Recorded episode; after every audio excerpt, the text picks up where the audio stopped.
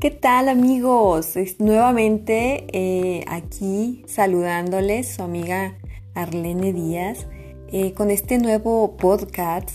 Eh, es, es, verdad, me ausenté un poco, evidentemente ha habido proyectos este, familiares y personales muy, muy, muy interesantes, pero bueno, no dejemos de lado este tema sexual tan, tan importante y en esta ocasión les voy a platicar, no de mi primera vez, sino de qué consejos te hubieran gustado recibir, ¿no? Antes de haber iniciado esa primera vez, esa primera relación sexual.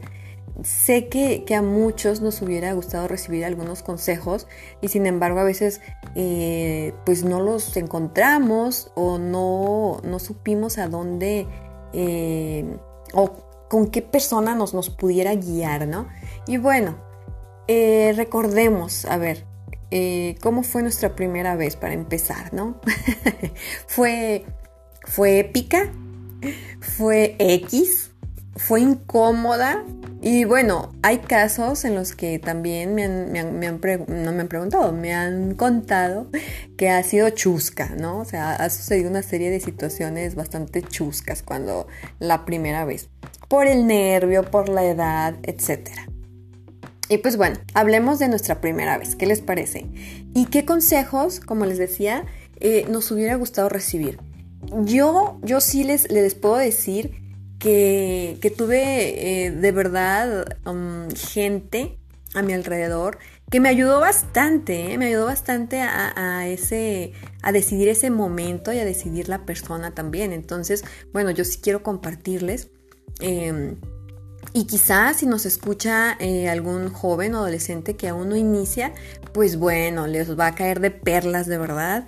Este, obviamente con toda la, buena intención, como siempre ha sido en estos podcasts. Y bueno, entremos en materia.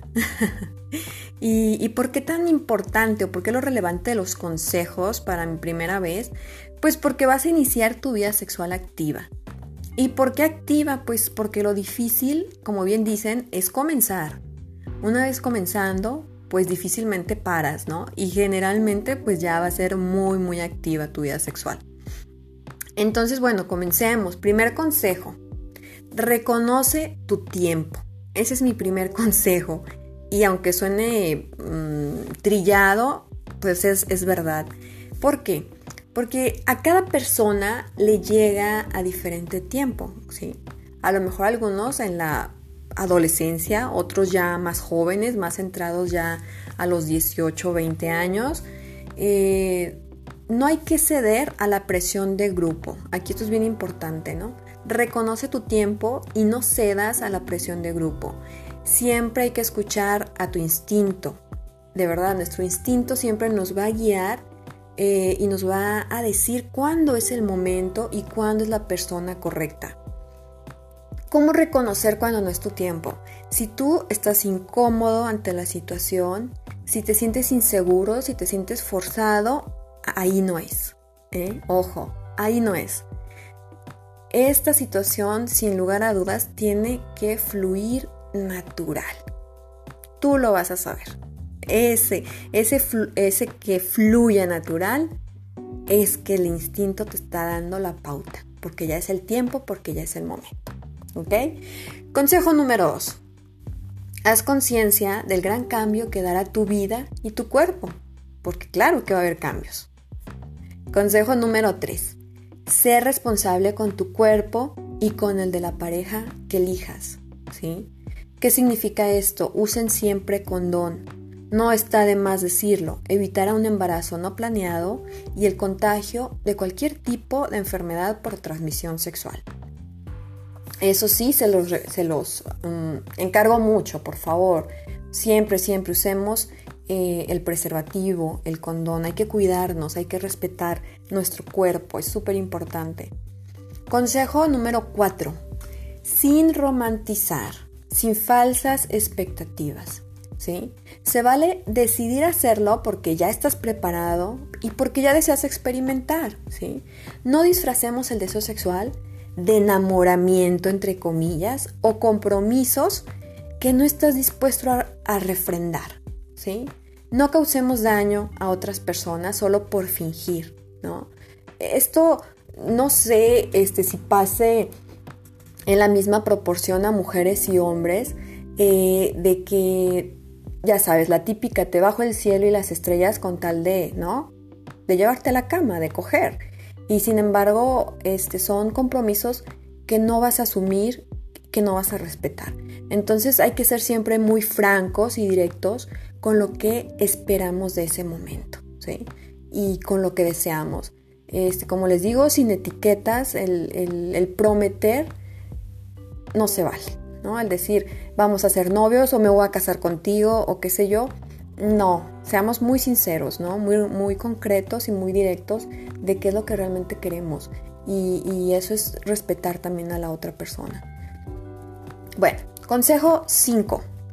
Que sea un ejercicio de tu sexualidad. ¿Sí? ¿Qué significa esto?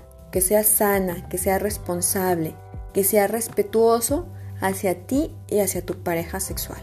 ¿va? Consejo número 6 y último, sin apegos. Mi frase favorita, mi frase predilecta. El forzar a quedarse en alguien, en una relación, solo porque ya hubo sexo, por lo general termina mal. No te obligues a ti ni obligues al otro o a la otra a quedarse si no es el deseo real de alguno de los dos. De verdad. Me ha tocado muchas situaciones de pareja que les va muy mal en su relación porque alguno forzó a quedarse al otro solo porque hubo la relación sexual. Y como les decía, o sea, estamos disfrazando a veces el deseo sexual mm, de enamoramiento, de compromiso, y, eso no se vale no se vale. Eh, no se vale tampoco decir eh, me voy a embarazar para que él se quede.